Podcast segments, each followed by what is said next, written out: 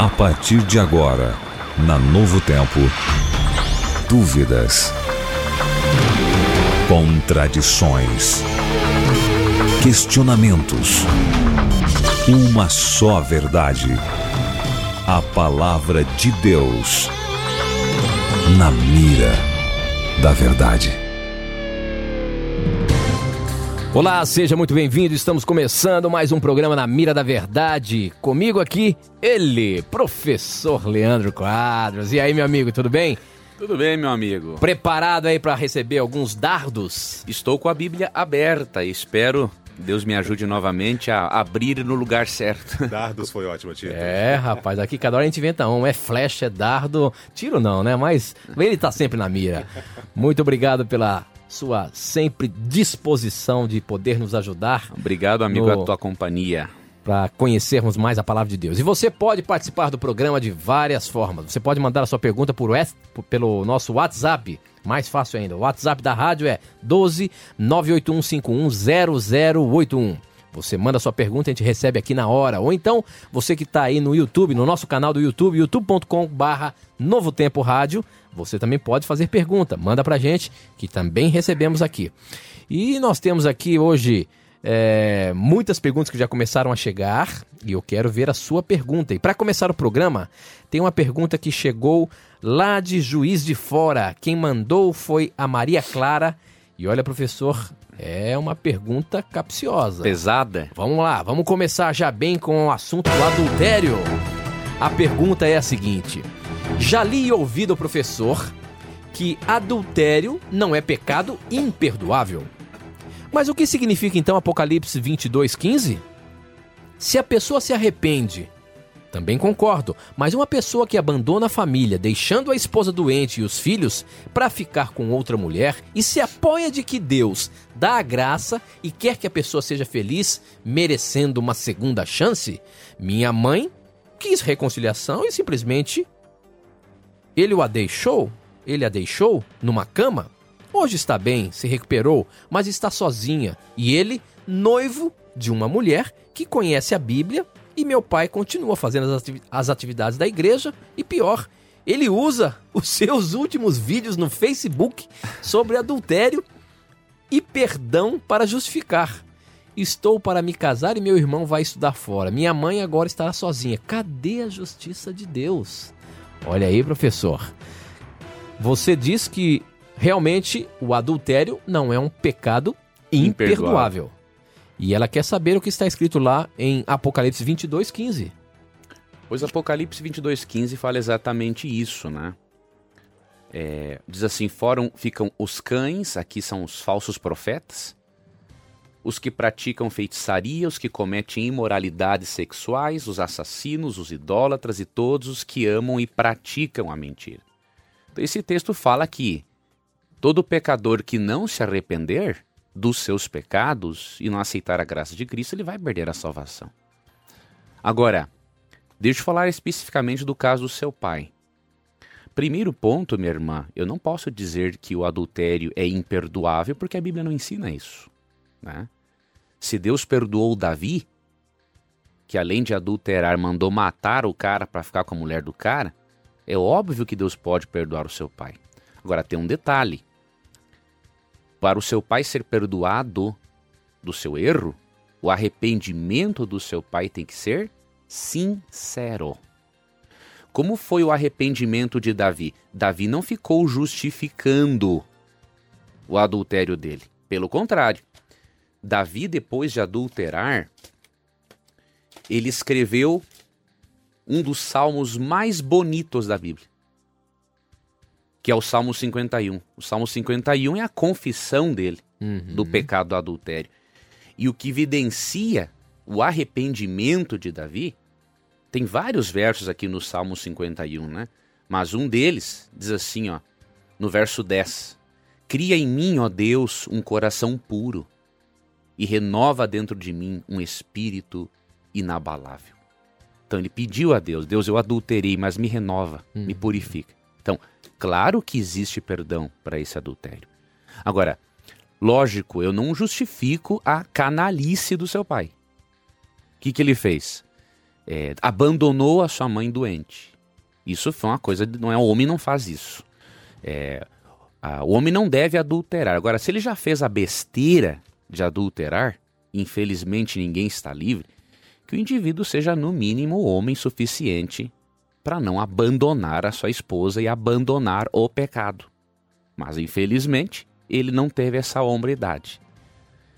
Outro aspecto importante, minha irmã, agora sua mãe está sozinha e ele não. Mas agora ele não tem nada a ver com isso. Em que sentido? Ele já seguiu a vida dele, agora tua mãe tem que seguir a vida dela. Né? É, você pode pensar assim, onde está a justiça de Deus?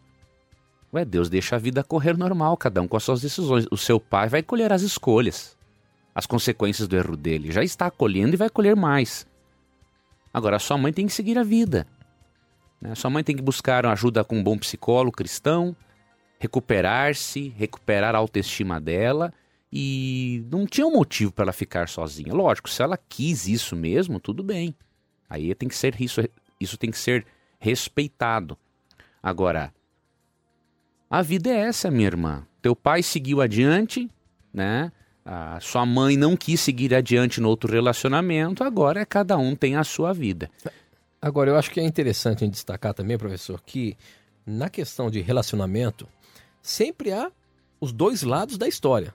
Não é sempre um lado só, né? Então tudo isso tem que ser analisado também. Né? E Deus, na sua sabedoria, logicamente que ele analisa o todo, né? É. sempre vê. É, ele ama todos. É. Ama sua mãe, como ama seu pai, como ama você, como ama mim, como ama todos. Você falou algo muito importante, Tito. A gente, é, para nós, para para filha, para mim, né? É fácil a gente julgar. Não estou dizendo que ele está certo. Lógico, ele fez uma baita, uma besteira. Não pode fazer um negócio desse. De acordo com o que ela está relatando. Está relatando. A agora, gente não sabe a história Agora toda. a gente não sabe o contexto todo. Exatamente. Né? O que, então... que aconteceu, se esse homem. Lógico era... que o seu comentário é baseado no que ela está dizendo. É aqui. só no que ela está dizendo, é. Se ela me der mais informações, quem sabe a gente pode, né? Então, não, falar de repente, outra até coisa. O, o pai está ouvindo, não é a questão, é a questão baseado, a gente está baseando na pergunta que na foi pergunta feita aqui. que foi feita e não na forma em fulano ou ciclano. É, né? nós nem sabemos o nome dele. É, e é. nem nos interessa Exatamente, também, porque não é a questão. É, é a vida deles. A né? questão, daqui, a questão aqui seria a questão do, do adultério, né? É. E se ele é imperdoável não. Porque existem sim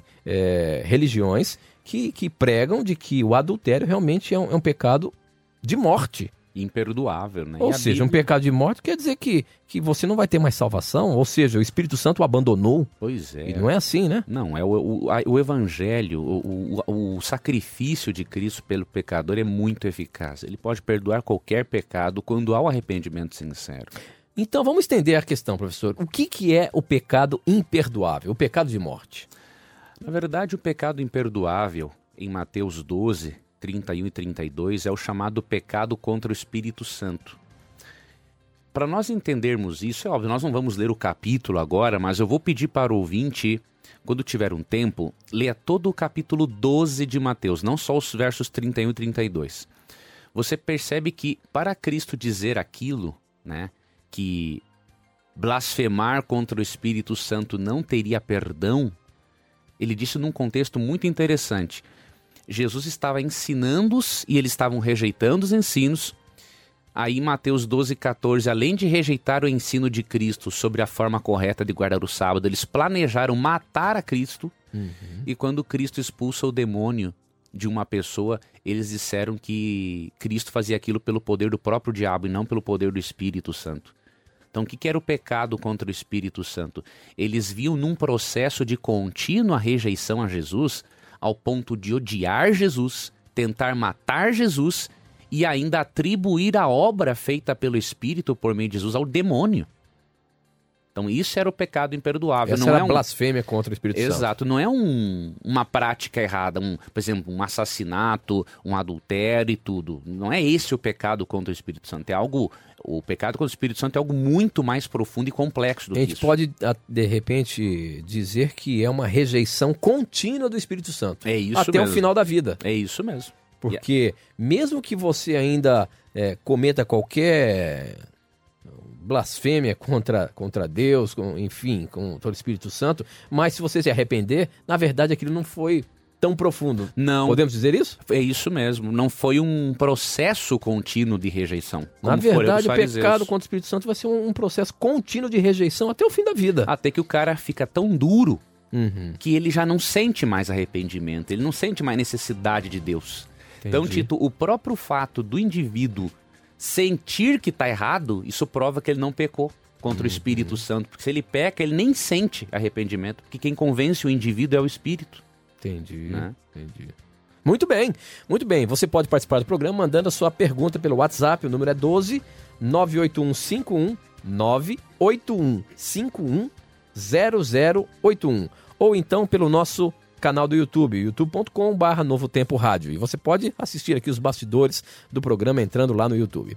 A próxima pergunta chegou pelo WhatsApp, quem mandou foi o Jefferson, lá de Teresópolis. A pergunta é a seguinte. Bom dia, Tito e amigos da Novo Tempo, professor Leandro Quadros. De acordo com nossos amigos adventistas, o anjo Miguel é Jesus. Realmente tenho acompanhado todos os seus argumentos sobre este assunto e todos são bons. Mas achei o versículo que me deixou confuso, Judas 1,9.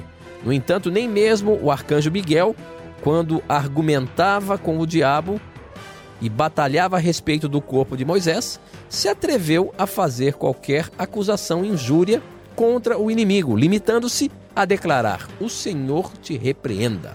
Pois bem, se Jesus realmente é Miguel, por que, que ele não teve poder para repreender Satanás? Ele é menos poderoso que o inimigo? Podemos afirmar com certeza o que a Bíblia não mostra com clareza?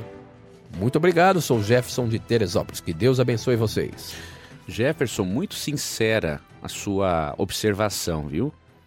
E antes de eu explicar esse texto, eu fico contente, Jefferson, por você estar se aprofundando no assunto e porque você está vendo que a crença adventista em relação à identidade de Jesus com Miguel é a mesma crença de outros teólogos protestantes e que esta crença não tem nada a ver com a crença dos nossos irmãos, amigos, testemunhas de Jeová.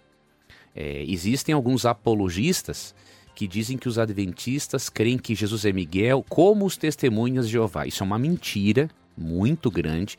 As testemunhas de Jeová creem que Cristo é Miguel para ensinar que Cristo é criado, é um ser criado. Nós já cremos, assim como, por exemplo, Mateu Henry, que teve o seu comentário bíblico publicado pela Casa Publicadora das Assembleias de Deus, a CPAD. Cremos, assim como Calvino e outros, que Miguel é um título honorífico aplicado a Cristo quando ele está em uma luta direta contra Satanás. E isso não. A nossa crença, assim como desses teólogos, não diminui em nada a divindade de Cristo. Pelo contrário, nós cremos na plena e absoluta divindade de Cristo. Deixando isso esclarecido, Judas 1,9, na verdade, querido Jefferson, né? Isso, isso. É, não está demonstrando que Cristo não tinha autoridade. Pelo contrário, está mostrando que ele é um Deus e um general de classe. Vou lhe dizer o porquê. Vamos ler aqui o contexto. Além de Judas 1,9, eu vou ler Judas 1, é, 8 a 10, para você ver em que contexto Miguel não repreendeu diretamente Satanás. Uhum. Da mesma forma, estes sonhadores contaminam o próprio corpo. Judas está falando aqui de falsos profetas e ensinadores. Rejeitam as autoridades e difamam os seres celestiais. Veja, num contexto de difamação, inclusive. Contudo, nem mesmo o arcanjo Miguel, quando estava disputando com o diabo acerca do corpo de Moisés, ousou fazer acusação injuriosa contra ele, mas disse: O Senhor te repreenda. Uhum. Então veja, ele fala que Miguel não falou não fez acusação injuriosa. Não estava dizendo que ele não estava se repreendendo. Na verdade, Cristo, por ser um Deus, obviamente, de classe, ele não quis seguir, é, se rebaixar ao nível do diabo. E ficar caluniador. discutindo uma coisa que, Exatamente. que já era dele e tá tudo certo. Exatamente isso, Tito. Ficar discutindo. Uhum. Então ele falou assim: o senhor te repreenda. Ou seja, não tenho nada a ver com você. Simplesmente isso. Então, não quer dizer que Cristo não tem autoridade. Simplesmente ele tem classe. Né? Ele tem classe. Ele não. Isso aqui é uma lição importantíssima para nós. Né? Eu sei que não é fácil. Eu, por exemplo, é, às vezes o gauchismo fala mais alto que o cristianismo, mas nós deveríamos aprender a, em meio a uma discussão, em meio a alguma coisa, termos classe. Olha, eu não vou discutir com você a respeito desse assunto porque não me interessa esse tipo de palavreado. Jesus ensina isso aqui. Uhum. E não que ele não tenha autoridade. Muito bem. Muito bem. Próxima pergunta aí. Quem mandou a Mônica de Maceió, Alagoas, e ela pergunta o seguinte: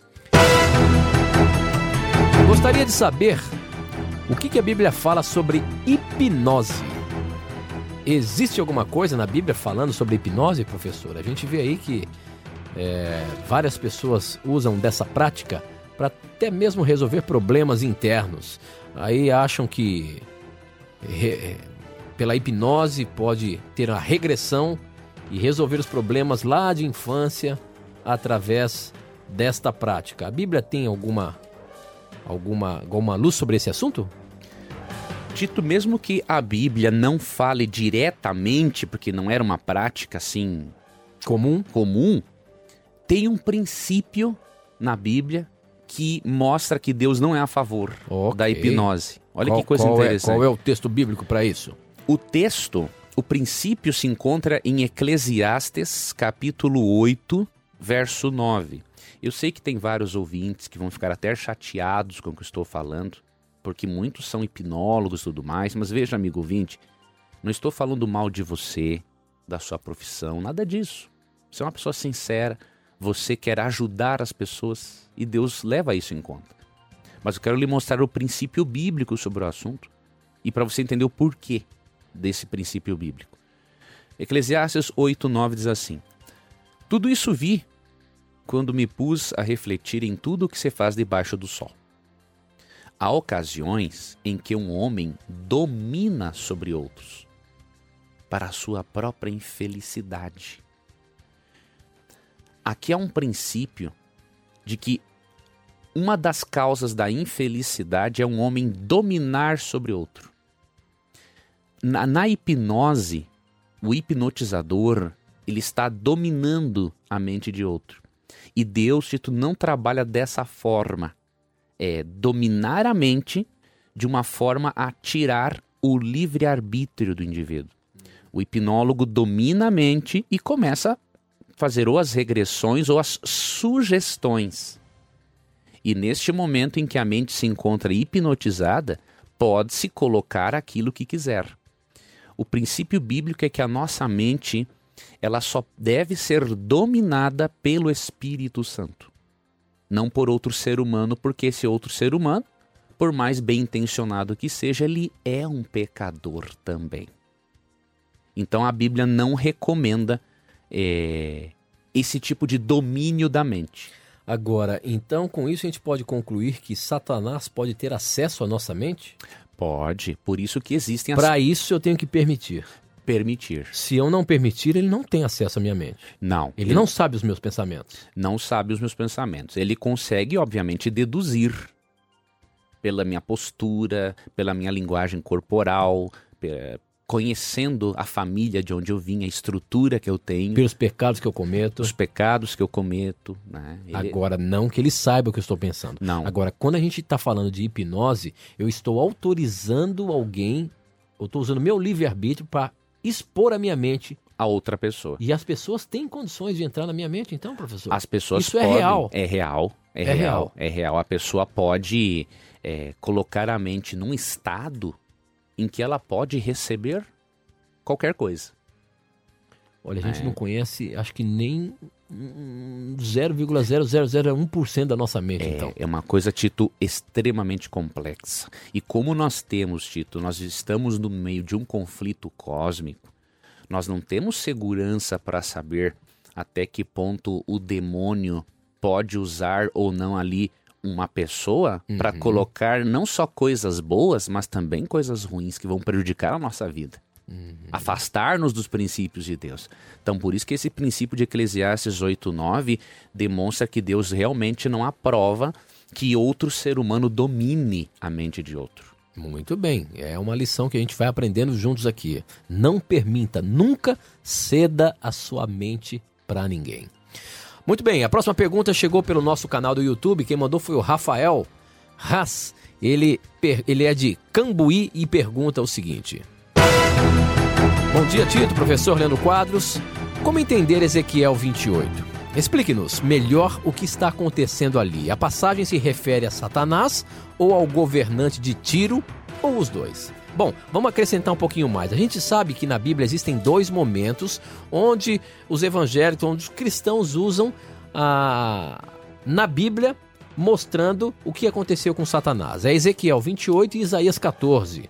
Me parece que esses são os dois, os dois textos clássicos da Bíblia, onde são referências ao conflito que houve no céu e onde apresenta Satanás. Agora, existem muitas dúvidas se realmente esses textos estão sendo, estão sendo referências a Satanás de fato ou apenas a história ali do momento real. E existem duas correntes fortes sobre isso, viu, professor? Uns que acreditam que estão falando de Satanás e outros que acreditam que não jamais está falando de Satanás ali. Como que a gente pode é, ver essa questão de Ezequiel especificamente que ele está perguntando aqui? Ezequiel 28. Veja, uma leitura do capítulo revela que a profecia tem duas aplicações. Tanto para o rei de Tiro, que era um rei ímpio, quanto para Satanás. A leitura simples revela isso, que Deus está mandando um recado para o rei de Tiro, Certo? e ele já aproveita a oportunidade e manda um recado para Satanás. Então eu vou mostrar os versos. Por exemplo, é, no verso 1, né, obviamente, diz assim: é, Veio a minha palavra do Senhor, filho do homem, diga ao governante de Tiro. Assim diz o soberano o Senhor. No orgulho do seu coração, você diz: Sou um Deus. Sento-me no trono de um Deus, no coração dos mares. Mas você é um homem e não um Deus, embora se considere tão sábio quanto Deus. Veja, aqui, esse rei de Tiro era tão orgulhoso e ímpio que ele se julgava um Deus. Só que Satanás queria também ser como Deus. E aí Deus aproveita e manda um recado para Satanás também. Então, aqui nesses versos seguintes, né? Deus manda um recado para Tiro e tal. Só que chega um momento aqui que você já vê que não que o recado não é mais para Tiro. Uhum. Olha o verso 13, por exemplo. Você estava no Éden, no jardim de Deus. De que jeito? Tiro nunca esteve lá. Nunca esteve lá, né? Todas as pedras preciosas o enfeitavam. Sárdio, topázio, diamante, berilo, ônix, jaspe, safira, carbúnculo, esmeralda. Verso 14.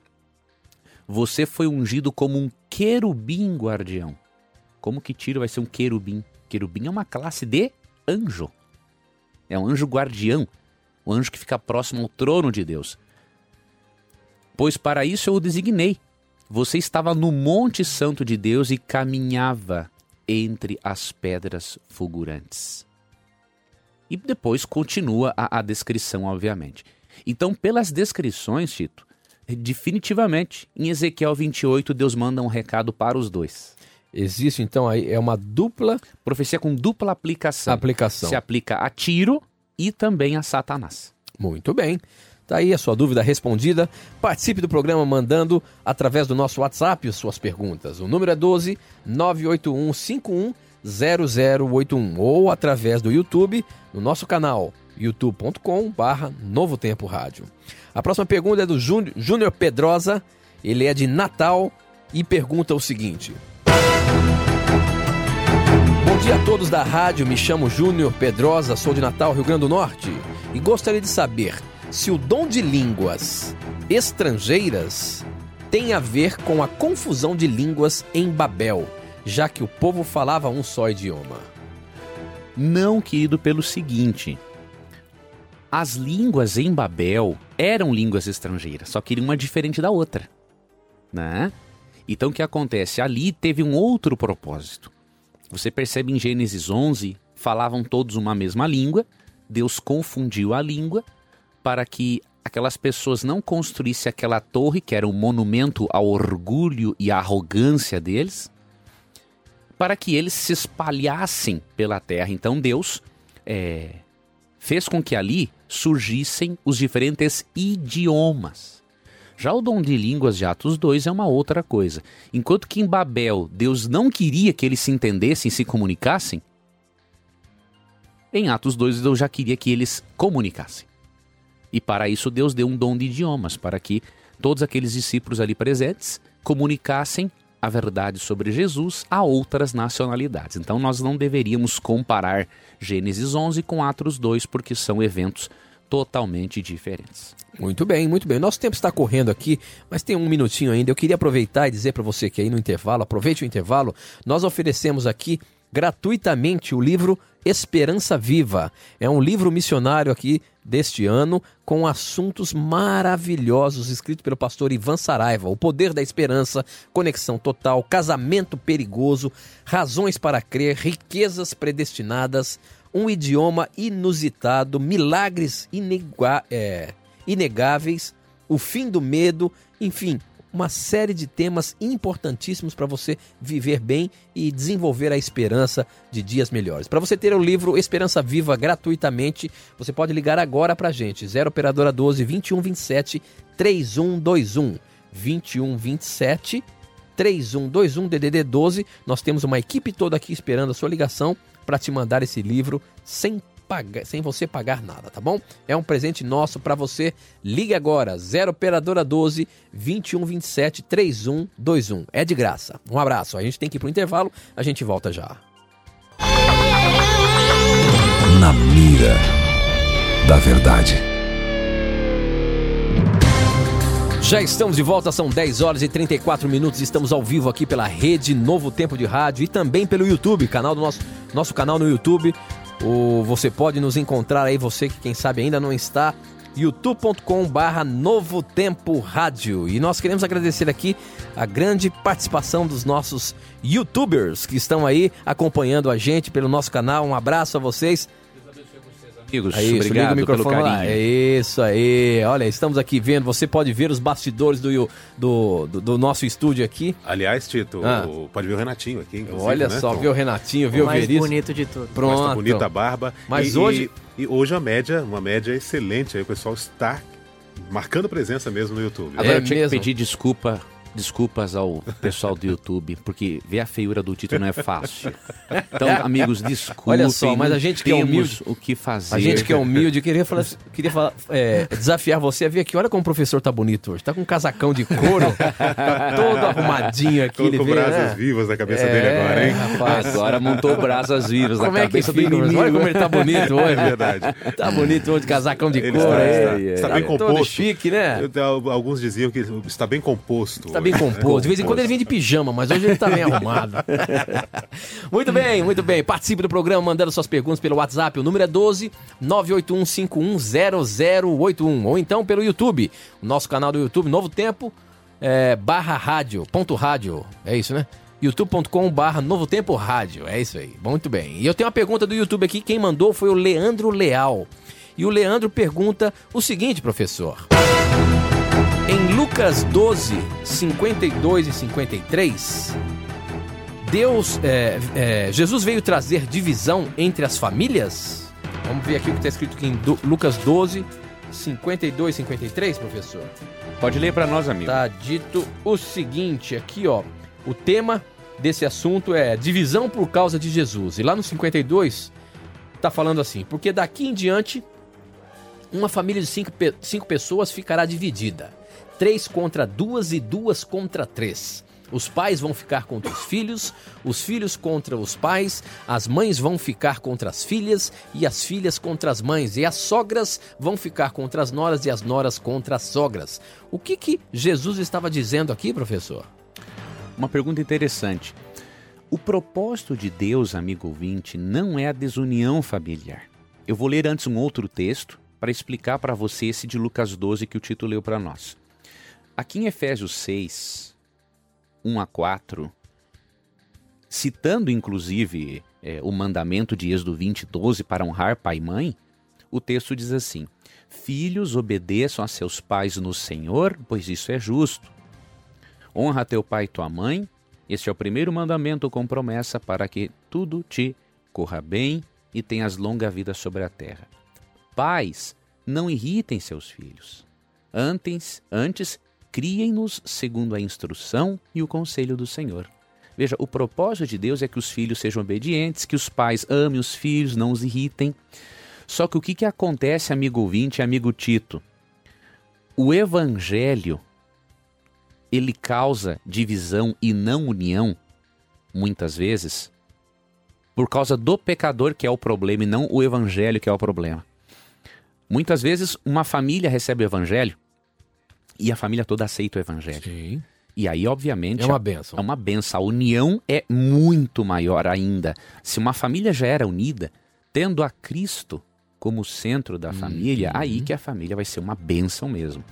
Agora, o que, que acontece, Tito? É, se, um, se algum membro da família, por exemplo, aceita e os demais não aceitam, o, o estilo de vida de ambos é diferente. Acaba entrando em conflito? Vai entrar em conflito porque é, os que não aceitaram o evangelho querem fazer uma coisa, o que aceitou o evangelho agora quer viver de uma outra maneira, segundo a vontade de Deus. Então é nesse sentido que Cristo veio trazer divisão.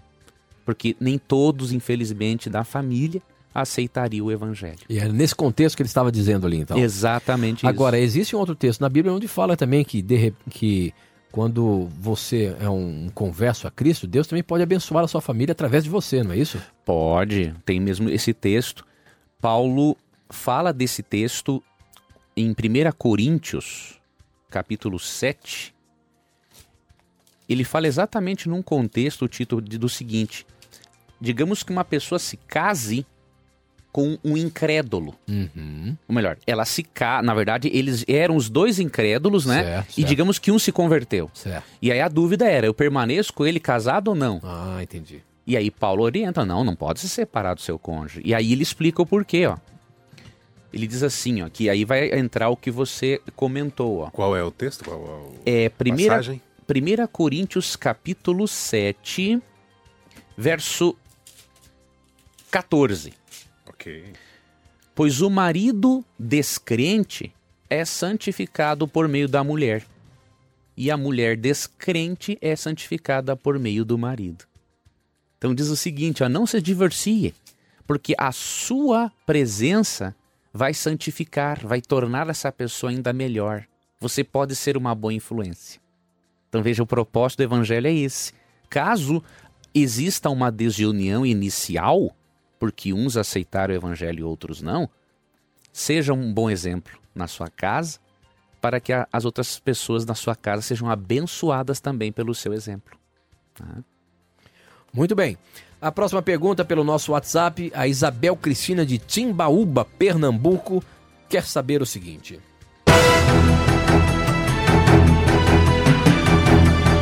Gostaria que o professor me explicasse sobre a 2 Samuel 13, onde fala sobre Aminon e Tamar. Por que que ele desejou a meia-irmã e depois a desprezou? Ele estava endemoniado nesse momento? Olha ali, aconteceu uma coisa curiosa. O que, que acontece? Esse texto, para o nosso ouvinte aí, para contextualizar, está lá em 2 Samuel, capítulo 13, contando a história ali desse fato, tá? Então, se você pode acompanhar lá em 2 Samuel 13, todo o capítulo você vai ver do que se trata. Maravilha, Tito. Veja bem, amigo ouvinte. Aminon ficou ardendo de paixão por sua meia-irmã.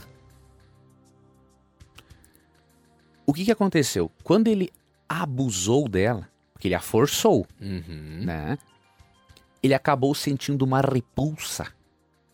Por quê? Isso é a consequência do pecado Sim. né? Deus não fez ser humano algum para forçar outro a ficar com ele.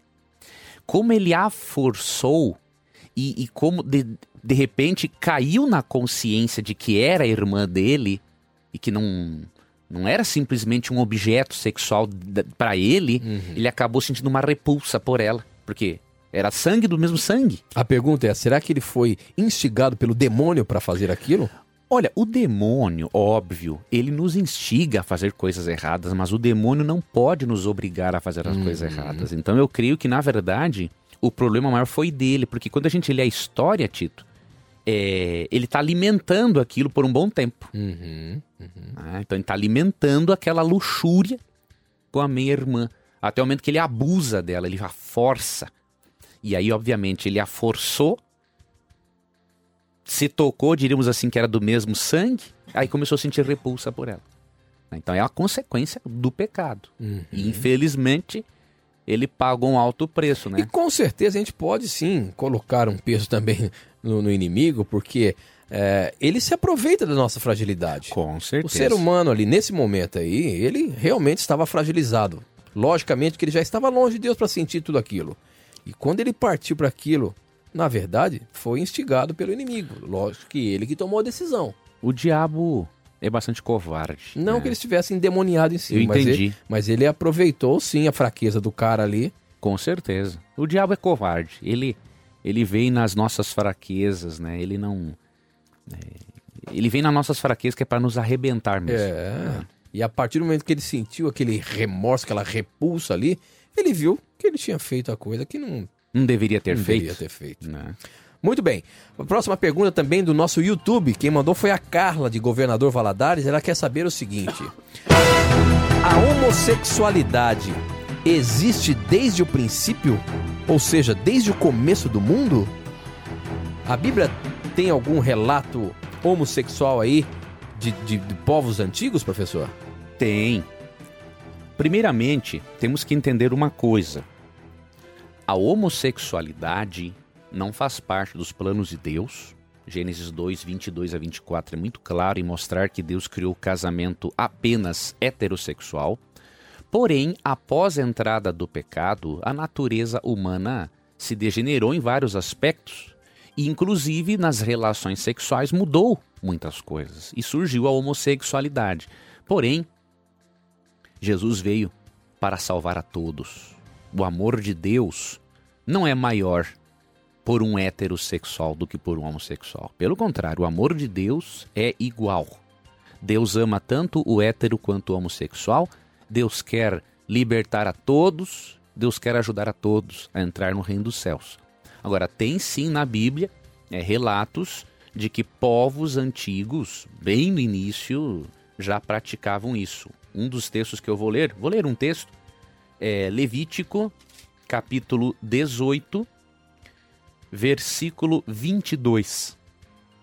Diz assim: Não se deite com um homem como quem se deita com uma mulher. É repugnante.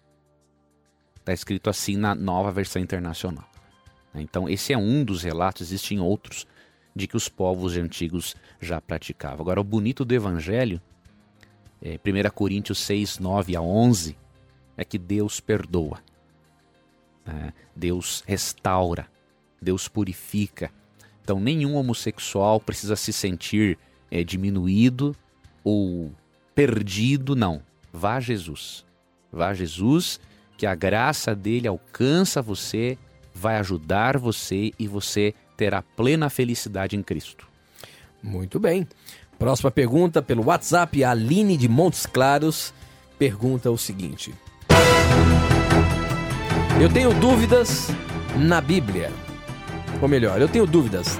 Na Bíblia podemos ver que alguns pais têm seus filhos, entre aspas, preferidos. Na história de Isaac mesmo, ele tinha o seu filho escolhido. Até nós temos nossos filhos que são, entre, entre aspas, preferidos.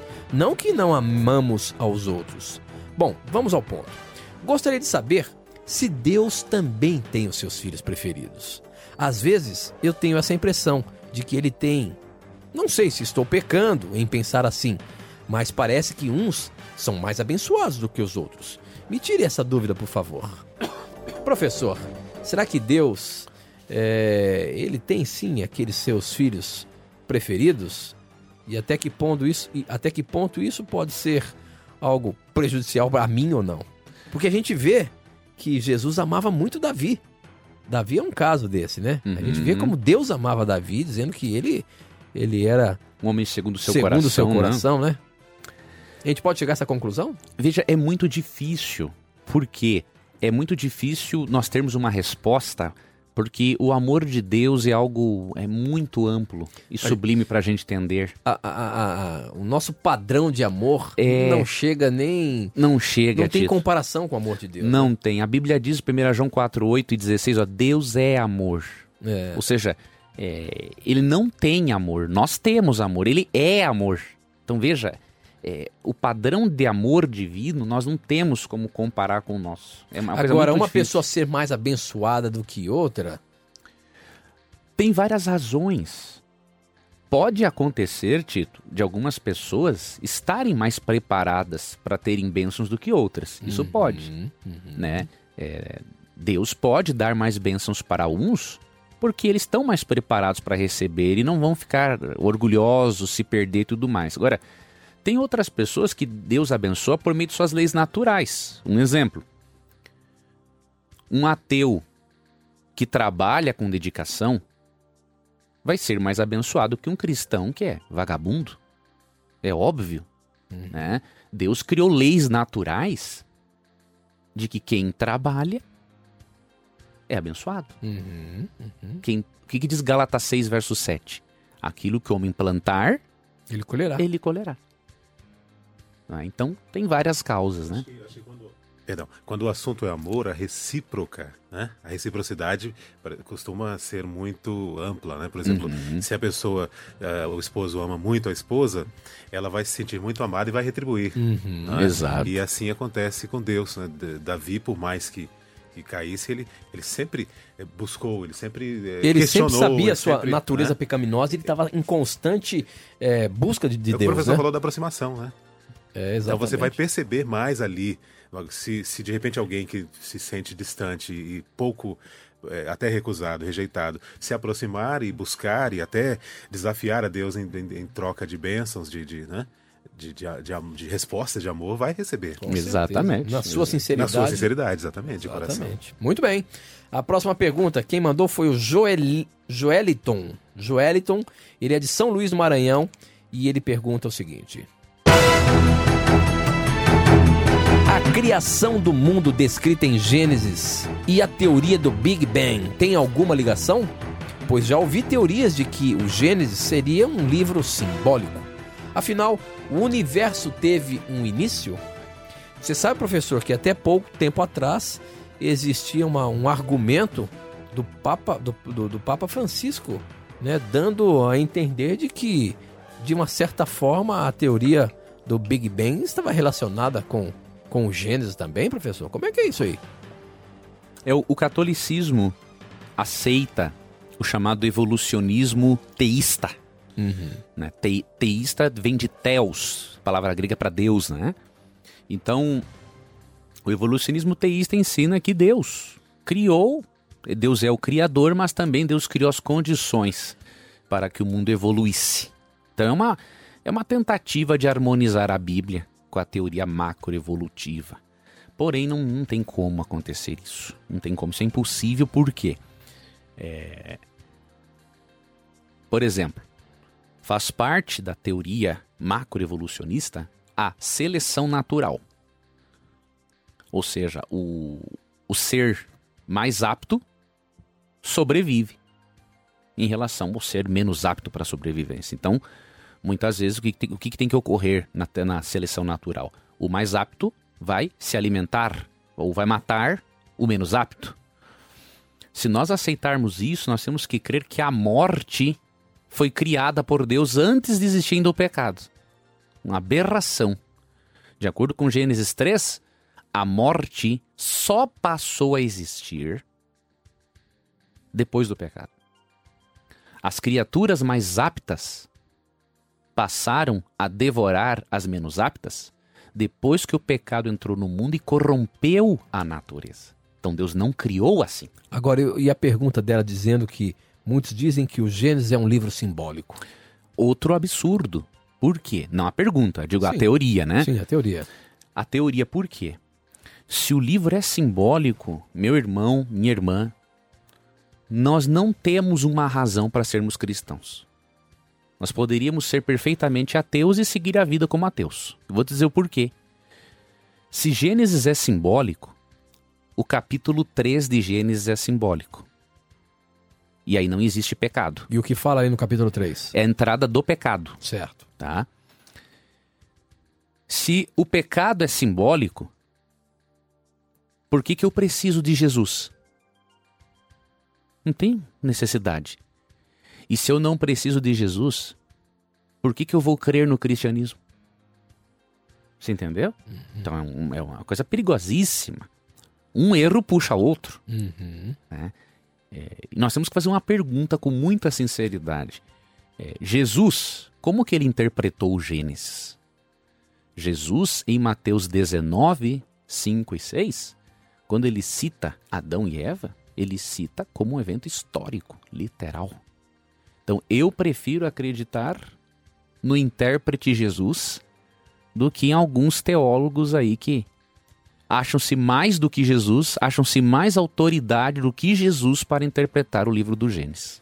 E dizer que é um livro, que é um livro simbólico. É, não, é um livro histórico, um livro histórico, literal, e que podemos perfeitamente confiar neste relato fiel, sagrado e exato da criação do mundo. Muito bem. A próxima pergunta foi do nosso YouTube. Quem mandou foi o Val, ele é de São Paulo. E a pergunta dele é a seguinte: Poderia me dizer sobre Apocalipse 3,14 se Jesus, o primeiro da criação de Deus, e Colossenses 1,15, imagem de Deus e primogênito da criação, não quer dizer que Jesus foi criado? Não pelo seguinte. Apocalipse 3,14, quando fala que Cristo é ali o, o primogênito da criação, né? A NVI traduziu esse termo da forma correta. Para nós entendermos melhor, a palavra ali, no grego, significa soberano, tá? Então, como que a NVI traduziu Apocalipse 3,14? Diz assim: Ao anjo da igreja em Laodiceia escreva: estas, estas são as palavras do Amém, a testemunha fé verdadeira, o soberano da criação de Deus. Então, ele é o princípio da criação de Deus, no sentido de que ele é o soberano, ele é o criador de tudo. Não é o princípio porque foi o primeiro criado. Então, nós temos que entender, amigo ouvinte, o texto devidamente. Né? O termo grego ali significa soberano, originador, inclusive. Tá? Então, Cristo é apresentado como o originador, o soberano da criação, não o primeiro ser criado. Isso não teria como. Até porque, em Atos 3,15, Pedro chama Jesus de autor da vida. Como que o autor da vida vai ter um começo? Ué, o autor da vida, para criar a vida, ele sempre tem que ter existido.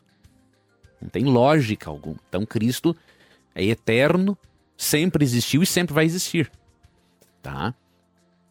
Agora, sobre Colossenses 1,15, quando fala que ele é o primogênito, temos que entender que o termo primogênito não tem na Bíblia, na cultura eh, hebraica, a mesma, o mesmo significado que na cultura nossa ocidental. Na nossa cultura ocidental, primogênito é sempre um filho mais velho. Na Bíblia, não.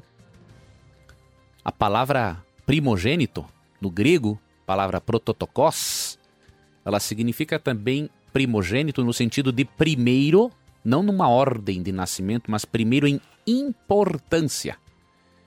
E como que nós sabemos disso também na Bíblia? Salmo 89, 26 e 27, Davi é chamado de primogênito, só que ele era o caçula. Agora, por que, que ele é chamado de primogênito? Porque ele era o primeiro em importância em relação aos seus irmãos, por ele, Davi, ser ungido rei de Israel.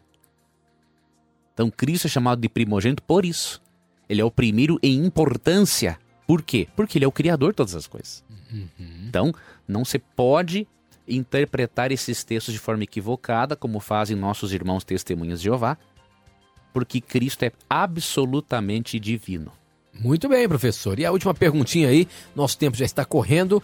A pergunta é do Joir, de Quixabeira. Ele diz o seguinte: Sou da Igreja Batista, mas gosto muito do seu programa. Tenho uma dúvida. Se o sábado é o dia de guarda, o que quer dizer então Gálatas 5,14 e Isaías 1,13? Vamos ler.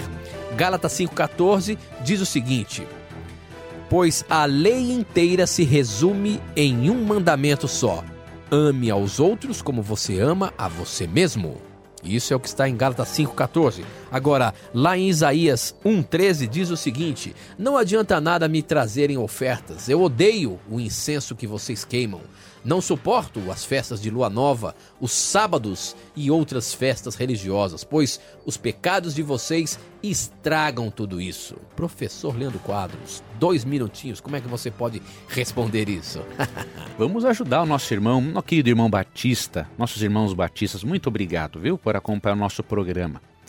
Veja, querido, ali em Gálatas 5,14, fala realmente que a lei se resume num mandamento: ame a seu próximo como a si mesmo. Jesus até ampliou em Mateus 22, 37 a 40, ele fala: amar a Deus acima de todas as coisas e ao próximo como a si mesmo. O resumo da lei, querido ouvinte, não abole a lei. Por exemplo, se você vai resumir um texto, isso significa que o restante do texto não tem mais valor? Não. Você só resumiu, pegou a ideia principal. O amor é o resumo da lei. É a essência. É a essência, exatamente, essa palavra mais exata. Ele não abole o sábado, por quê? Os quatro primeiros mandamentos, incluindo o sábado, eles, a essência deles é o amor para com Deus. E a essência dos últimos seis mandamentos, amor para com o próximo. Uhum. Então, é, o texto de Gálatas, na verdade, é a favor da lei. Está confirmando a lei. Está confirmando a lei. Deus e o semelhante. E o semelhante. Exatamente. Né? Paulo era contra em Gálatas o colocar a lei como meio de salvação. Aí uhum. sim, Paulo batia nessa tecla. Agora, ele não era contra a lei em si mesmo. E lá em Isaías, quando Deus fala isso. Agora, por que, que Deus fala contra o sábado em Isaías 1,13 e contra as festividades? O próprio contexto ajudará o nosso ouvinte a perceber que Deus não era contra o sábado e as festividades em si. Olha o que diz, por exemplo, o verso 4, ó. A nação pecadora, povo carregado de iniquidade, raça de malfeitores, filhos da corrupção. Abandonaram o Senhor e desprezaram o Santo de Israel e o rejeitaram. E aí vem o verso 13, né? Parem de trazer ofertas inúteis. O incenso de vocês é repugnante para mim. Luas novas, sábados, reuniões, não consigo suportar suas assembleias cheias de iniquidade. Ou seja, nada era sincero, tudo era mentiroso. Exato. Deus estava sendo contra o culto hipócrita hum. e não contra as festividades e o mandamento em si. Muito bem, professor. Com essa nós encerramos mais um programa na Mira da Verdade aqui na Rádio Novo Tempo e já com a certeza de que na terça que vem estaremos ao vivo aqui às 10 da manhã. Correto, Veríssimo? Corretíssimo. Obrigado a todos que marcaram presença e a vocês. A gente vai esperar aqui. Eu e o Renatinho estaremos sempre aqui firmes. Isso aí, meus amigos. Um com abraço certeza. a todos. E lembrando que sempre que você tiver a coragem de perguntar, a palavra de Deus terá coragem de lhe responder. Um forte abraço. Tchau, amigos. Na mira da verdade.